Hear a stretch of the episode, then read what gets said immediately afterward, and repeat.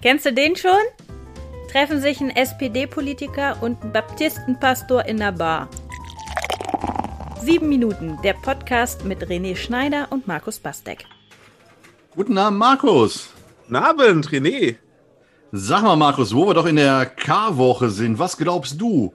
Ist Jesus äh, damals wirklich auferstanden? Und äh, mal ganz ehrlich, nach 2000 Jahren, was hat das heute überhaupt noch zu bedeuten? Zwei Fragen, ne? Ähm, warte mal. Frage 1 ja. Ähm, und Frage 2 wirklich alles. Ja, dann sage ich mal Prost. Prost. Sieben Sekunden. Der Podcast mit René Schneider und Markus Bastek.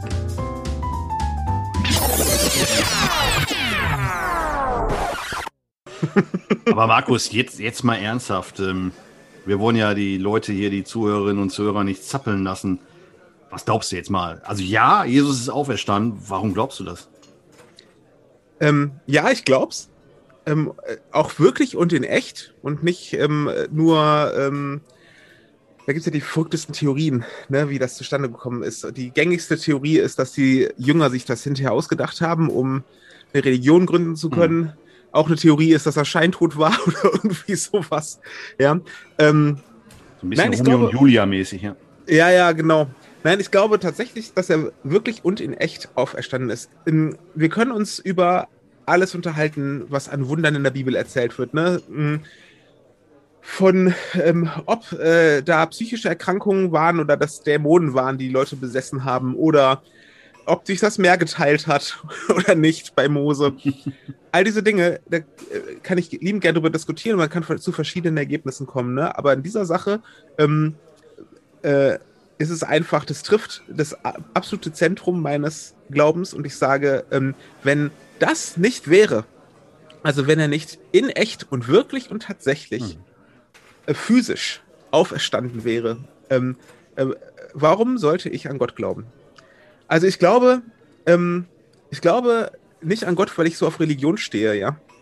Im Gegenteil, ich finde Religion, also die meisten religiösen ähm, Institutionen und ähm, Traditionen und Rituale finde ich geben mir nicht viel. Mhm. So, ja, das ist, äh, ich bin Pastor und Theologe und so, aber ich bin kein Fan davon. Ich ähm, kann damit nicht, nicht viel anfangen und ich kann jeden verstehen, der damit nicht viel anfangen kann. Mhm.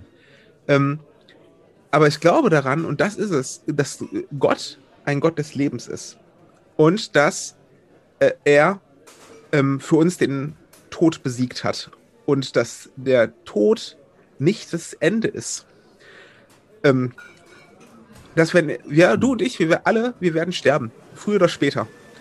Ähm, und das Zentrum meines Glaubens ist es, dass ich daran glaube, dass das nicht das Ende ist. Das heißt nicht, dass ich hier, ähm, ähm, dass mir alles in meinem Leben egal ist und das Wichtigste kommt danach oder sowas ähm, und dass ich irgendwie so ein ähm, Worken-Kuckucksheim-Typ bin oder so, sondern es ist einfach, wenn, im Gegenteil, wenn sich alles auf dieses Leben beschränkt und alles, alles hier zu erledigen ist und dann kommt ähm, ewige Schwärze, so, ähm, warum sollte ich dann dieses Leben, also ich sag das jetzt mal so, ähm, warum sollte ich dieses Leben ähm, damit verbringen, irgendwie ähm, religiös zu sein oder so, ne?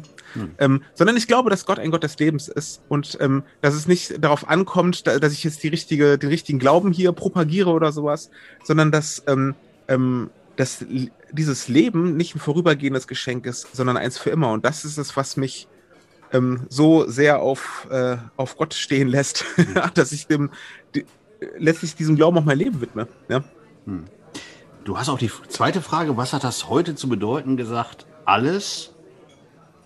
Und ist wahrscheinlich jetzt gerade auch schon erklärt, ne? Weil, ähm, wie du richtig sagst, wenn alle anderen Geschichten, ist egal, ob sie jetzt, äh, nicht egal, aber nicht ganz so wichtig, ob sie stimmen oder nicht in der Bibel stehen, aber das mit der Auferstehung ist so das zentrale Ding. Und es wäre mit meinen Worten ein echter Reinfall, wenn das nicht stimmte. Also genau. deswegen bedeutet das für einen gläubigen Menschen alles und ist deswegen auch Ostern so wichtig? Ja, genau. Also mir ist persönlich ist Karfreitag so noch wichtiger, weil das ist ja der eigentliche okay. Sieg über den, der eigentliche Sieg über den Tod. Ne? Also ähm, wer daran glaubt, dass Jesus nicht ein dahergelaufener war, der irgendwelche Sachen behauptet hat, die vielleicht stimmen und vielleicht nicht, sondern wer glaubt, dass er der Sohn Gottes ist im Sinne von Gott, ähm, der als Mensch zur Welt kommt, um uns nah zu sein, um nah bei uns zu sein. Wenn ich das voraussetze, das zu glauben, ist der Moment, in dem Gott sich töten lässt, ja, aus Liebe, der Moment, in dem er den Tod überwindet ähm, und äh, die Auferstehung nur folgerichtig. Ja? Ähm, von daher ist tatsächlich für mich Karfreitag äh, für mich persönlich der höchste Feiertag, ja, weil da siegt die Liebe über den Tod. Ähm, und deswegen bedeutet es mir alles. Ja, es bedeutet, äh, ähm, äh, also, ähm, es ist, warum habe ich diese Unterscheidung gemacht zwischen ähm, die vielen Wundergeschichten in der Bibel und der Auferstehung? Die ganzen Wundergeschichten, ähm, ob die genauso stattgefunden haben, wie es da steht oder nicht, ändert ähm, an meinem Vertrauen nichts darauf, dass Gott Liebe ist und dass Gott Leben ist und uns Leben schenkt. Ähm, hm. Das schon. Ja, so, das schon. Und jetzt kann, äh, ähm, kann jemand kommen und mir vorwerfen und sagen, naja, du willst das glauben und deswegen muss es jetzt für dich richtig sein. Ne? Aber es heißt immer noch, es heißt immer noch, glauben, ja, so, und nicht wissen. Ich, natürlich weiß ich nicht, ob das so ist, aber äh, wenn ich an Gott glaube, wenn ich Christ bin, dann, dann ist das mein Glaube. Ne? Ähm, und ich bin auch aufgewachsen mit einem naturwissenschaftlichen Weltbild und ich finde das auch gar nicht verkehrt. Es ist die Aufgabe der Naturwissenschaften zu sagen, ähm, an ganz bestimmten Kriterien und Methoden zu entscheiden, ähm, ist etwas so oder ist etwas anders. Ne? Und ähm, aus naturwissenschaftlicher Sicht ist es natürlich Quatsch, weil ähm, ich hoffe, dass mir da jetzt alle NaturwissenschaftlerInnen beipflichten.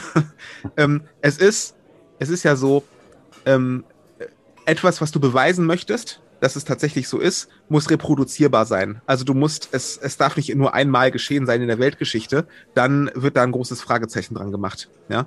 Ähm, weil dann kommt es auf Hörensagen oder auf, Augen, auf Augenzeugen an. Ne? So. Ja. Und deswegen ist es naturwissenschaftlich gesehen, klar, du kannst es nicht reproduzieren. Du kannst nicht, es stirbt nicht jemand und kommt wieder. Und das ist eine ganz klare Erfahrung von uns, ähm, von uns Menschen. Und deswegen muss und finde ich auch folgerichtig, die Naturwissenschaft sagen, das kann nicht sein. Ja? Ähm, aber unser Glaube baut auf Augenzeugen und Hörensagen auf.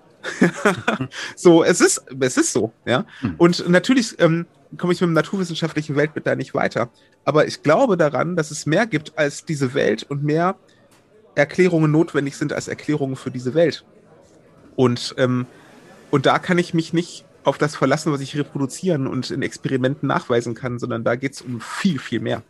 Und wenn ich daran glaube, dass diese Welt, die wir sehen und anfassen können, nicht alles ist, dann ähm, äh, geht es eben um das Thema Glauben und ähm, Vertrauen. Ja?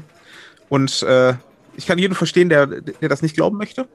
So, ich kann nur sagen, ähm, wenn das stimmt, dann haben wir alle ähm, äh, eine sehr gute Karte gezogen.